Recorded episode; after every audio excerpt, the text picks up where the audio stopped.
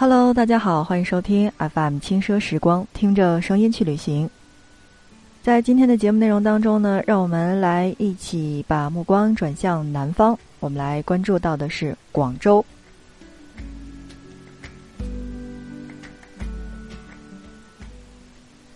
当北方还在穿大衣外套的时候，那么在广州呢，已经是很热了。所以在温暖的季节当中呢，我们要去关注温暖的城市。那在今天，我们来一起聊一聊广州。我知道大家对于广州的最初的印象呢，应该是广州塔。那么在今天的节目当中，我们来说到的第一个广州的必游景点，那并不是广州塔，而是。沙面，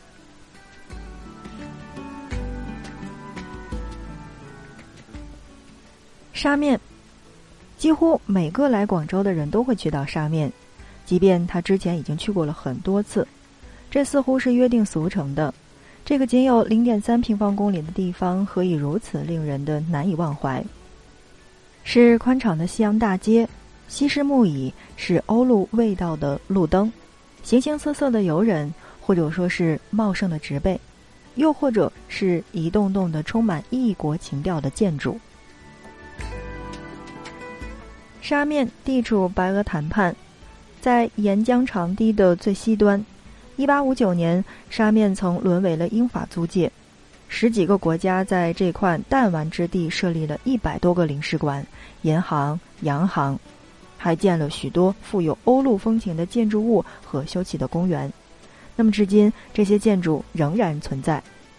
一条贯穿东西的沙面大街，配以五条南北向的小街，那么将小岛分为了风格统一的十二个区域，使沙面显得井井有条。沙面的绿化装点也十分的有情调。白鹅潭畔的情怀，往返的夜游船都吸引了众多的游人的目光。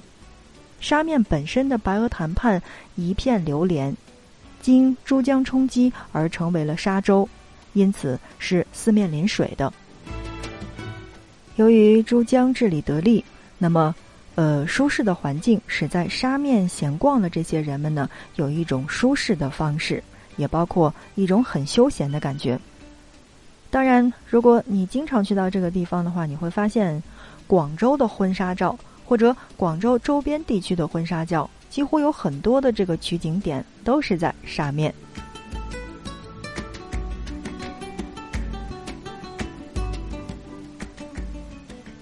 好的，正在收听到的是 FM 轻奢时光，听着声音去旅行。那在今天的节目内容当中呢，让我们来一起说到的是广州的必游景点。那我们一说到广州，第一时间应该一定会想起的就是广州塔、小蛮腰。那在下面的时间当中，让我们来一起了解广州塔。广州塔位于广州城市新中轴线与珠江景观轴交汇处，整体呢是高六百米，是中国第一高塔，也是世界第四高塔。广州塔有个极其亲民的名字，叫做小蛮腰。那么听到这个名字的时候，便可以想象得出这座塔婀娜的形态。小蛮腰呢，总共是一百一十二层，而我们所说的这个塔的最细的，也就是最婀娜的这一部分呢，其实是在六十六层。如今，广州塔为羊城新八景之首，塔耀新城成为了必游的广州景点。在这儿呢，就又普及出了一个新的知识点：羊城新八景。羊城新八景，那么顾名思义，也就有一开始的这个羊城八景。羊城八景是什么呢？我们来说一说。那么羊城八景其实就是特定指的是广州市的景点。从古至今，八景的选取也是各不相同。新世纪羊城的八景从二零零一年八月二十三号开始，经过自广州地区市政规划、园林、建筑、旅游。文化、文博等各方面，总共二十多位专家评选出，那么也包括有六十二万的市民参与以及推荐投票，从三十个候选景点当中选出精品，然后再一轮一轮的筛选，就从选出了二零零二年版的羊城八景。刚才有一句话当中就提到了从古至今，没错，从古至今，也就是说从宋代、元代、明代、清代都有八景。但刚才说的羊城八景是二零零二年版的羊城八景，所以白云山、珠江、越秀山、天河火车东站的水景广场，包括陈家祠以及黄花岗，也包括广东的奥林匹克中心，还有番禺的莲花山。都是我们的八景，那么如果说新八景又是哪新八景呢？羊城新八景评选发布典礼呢是在广州中山世纪纪念堂来举行的。这场历时半载的评选终于揭开了面纱，以广州塔为代表的四处新景观入选，就是羊城百姓肯定的十年蝶变的最佳的主角。那么据了解呢，这次的评选也是以珠江三角洲为核心，辐射整个广东，甚至得到了全国多个省市居民的热烈的反响。那么，仅在公平的这种投票的一个环节呢，就已经吸引了八百六十多万张选票，去创下了自宋代以来羊城八景评选的规模之最。入选景点恰好是四老四新，传统与现代相辉映。是二零一一年，所以呢，我们刚才说到的这个塔耀新城的广州塔，就是羊城的新八景之首。这座塔现在已经是广州的地标性建筑之一了，在灯塔可俯瞰整个羊城。其位于四百八十八米的摄影观景平台，在二零一三年获得了世界吉尼斯纪录世界最高户外观景平台的荣誉。此外，在一百六十米高处呢，设有最高的空中云梯；四百二十四米处设有最高的旋转餐厅；四百三十二米处设有最高的横向摩天轮，以及世界最高惊险之旅，以及最高的四 D 影院和最高的空中邮局等等，真的很令人震撼。所以，每一个到广州的人，好像第一个想起打卡的这个景点，一定是。广州塔。说到广州，那我相信每一个去过广州的人，或者呃家本来就是在广州来居住的小伙伴，一定会说：这个去广州谁会去景点去玩耍呀？你看广州的景点，好像我印象当中都不需要去，比如说白云山的风景区，比如说越秀公园这些地方，你会觉得。是广场，是公园儿，全国各地都有。为什么要去这些地方呢？那所以在下面的时间当中，我推荐到的这个地方，呃，怎么说呢？它是地铁的一站，同时也是广东民间工艺博物馆。这个地方叫做陈家祠。陈家祠呢，又名叫做陈氏书院，现在是广东民间艺术博物馆。也是广东省著名的宗祠建筑之一。陈家祠以布局严谨、气势雄伟、装饰精巧、富丽堂皇而著称。华丽是给它的整体的印象，单看陈家祠的格局就已经是气势十足了。三进的大殿，中间和左右两侧冠有四条长廊，组成了六个大庭院，对称均衡，那么相连成一体。而最受瞩目的，应该当属于充分展示岭南装饰风格的三雕三塑和铁柱。木雕、砖雕、石雕、灰塑、铁柱和绘画等艺术，被巧妙地运用到了所有的构件上。各式的雕塑造型生动，那神形俱备。光是前庭内那四扇高五六米的巨大的屏风木雕就足以让人瞠目了，还有就是砖雕、石雕，主要是运用在了外墙和门前。而屋顶的陶塑花脊，则是陈家祠最引人注目的地方。三排大殿上总共有十五条陶塑花脊，虽经历了风吹雨打，色彩依旧鲜艳如新。造型惟妙惟肖。建在聚贤堂前台栏杆处的这个铁柱，线条流畅，显示出了高超的铸造工艺。难怪郭沫若来此参观之后呢，就题词：“天工人可待，人工天不如。果然造世界，胜读十年书。”所以，如果你在广州又比较喜欢历史，或者说雕刻工艺这种艺术铸造方面的这种成就的话，不妨可以去到陈家祠去观赏。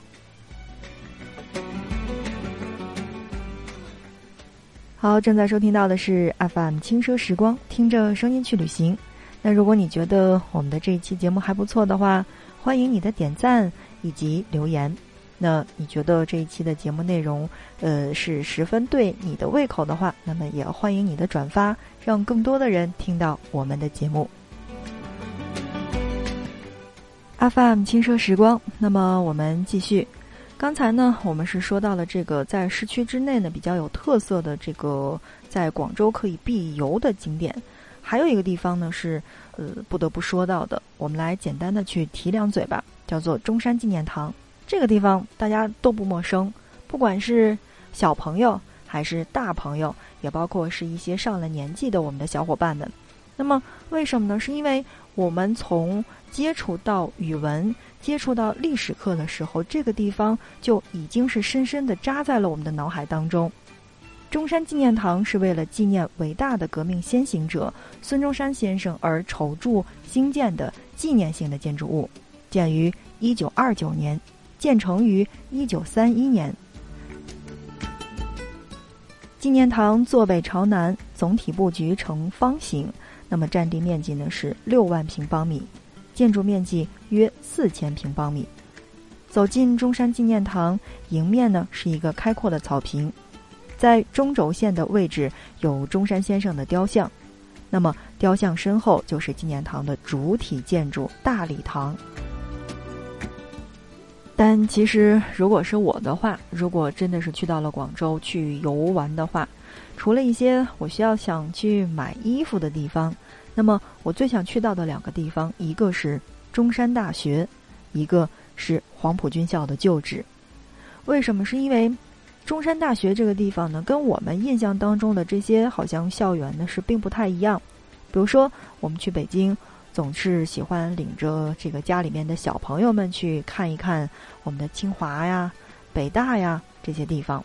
那么，包括到了厦门之后呢，我们也想去厦门大学去参观一下，去看看它的这个涂鸦墙，去走一走厦门大学的这个比较好的这个校园。但我觉得中山大学是在广州最有意义的一所学府。中山大学是我国著名的高等学府了，也是由。孙中山先生创立于一九二四年，这所学校的前身叫做国立广东大学，后更名为国立中山大学。走在这所大学内呢，就能看到很多的老建筑，能感受浓郁的文化气息。中山大学的校园建筑整体风格呢，可概括为八个字，就是红砖绿瓦，中西合璧。而这些老建筑大致可以分为两个时期的，呃，折中主义时期呢和古典复兴主义时期。折中主义时期的代表作就是有呃马丁堂、怀士堂、格兰堂以及黑石屋。而古典复兴主义时期的代表作呢，就有这个陆佑堂以及哲生堂和广寒宫。单单看这些照片的话，你都觉得好像这个地方特别的美丽，就有一种那种，怎么说呢？就是你看美剧，就是绿油油的一片草坪，然后又有椰子树，完了之后又有这种欧式的建筑风格，好像还又显得挺古老的，就总感觉不像是在我们国内的学校，总有一种在国外上学的冲动。所以在这样的一个校园当中拍出来的照片也是特别美的。对一个喜欢拍照的女孩子来说呢。那去广州游玩，最好的打卡景点就莫过于中山大学了吧。而现在的这个中山大学的校园当中呢，它其实并不是校本部，所以呢，嗯，在进去的时候呢，也需要去问一下是不是去可以参观呀，什么样子的，因为他们的这个本科的校本部呢是在大学城之内。像我刚才说到的哈，除了这个中山大学之外，那如果是我去到广州的话，我的必打卡景点，也就是没去过的地方的话，我一定会选择去黄埔军校旧址的，因为虽然说这个地方好像并不是那么特别的出名。但你最起码看过很多的电视剧吧，在很多的这个电视剧当中，呃，都会出现“黄埔军校”四个字。然后，呃，你喜欢的演员扮演的这个角色，也许是出现在黄埔军校第几期，也许他是学员，也许他是教官。所以，对于一个经常看电视的小伙伴来说的话，这个地方应该是你的打卡地之一了吧。黄埔军校旧址原为清朝的陆军小学和海军学校的校舍。一九二四年，孙中山在此创办了培养军事人才的学校，除名中国国立党陆军军官学校，后更名为中国民国陆军军官学校。这所军事院校在中国近代史和军事史上都具有重要的意义。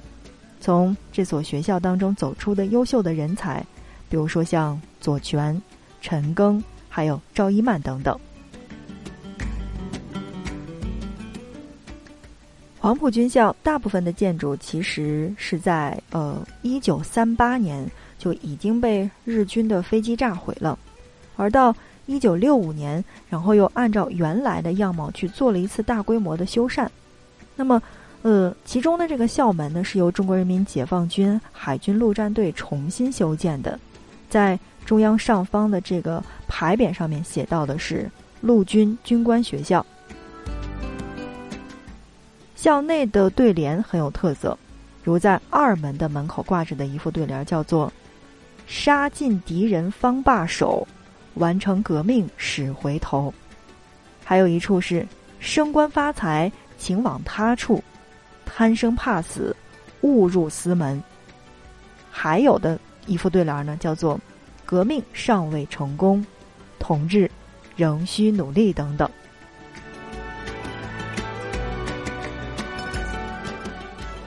在这儿呢，来说一下黄埔军校旧址的这个地方。嗯，你可以用各种的这个百度啊。还有像我们所说到的这些地图的软件，可以搜得到黄埔军校，而开放时间是周二至周日的上午九点到下午五点钟，周一是闭馆的，所以大家一定要看好时间。对于广州来说呢，年轻的小伙伴呢就比较喜欢去到的是买衣服的这个地方，然后呢。嗯，老一点的这个人们呢，是会体验一下这个早茶文化。当然，还有一部分领着小朋友的呢，就会选择去到长隆公园了，是不是？长隆欢乐世界是其中的一个部分，而长隆野生动物园是其中的另一个部分，也包括长隆国际大马戏，还有长隆水上乐园。长隆真的很不错，所以建议有孩子们的家庭。不妨在温暖的七八月份，那可以去到广州去玩耍。好了，看看时间呢，我们这一期的节目呢，真的时间是有一点点长了。那在这一期的节目当中了，来跟大家一起聊到的是广州的必游景点。其实广州的必游景点还是有很多的，而在节目当中给大家介绍到的这些呢，只是呃，我觉得还不错的。如果说是我到达广州之后呢，我一定会去到的景点。所以不知道这一期的节目是不是还对你的胃口呢？如果你觉得还不错的话，欢迎你的点赞以及转发，那包括订阅。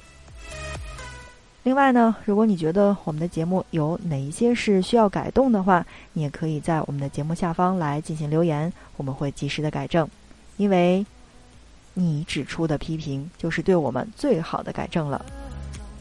好的，那看看时间，今天的节目就是这样了。感谢你的收听，我们下一期不见不散。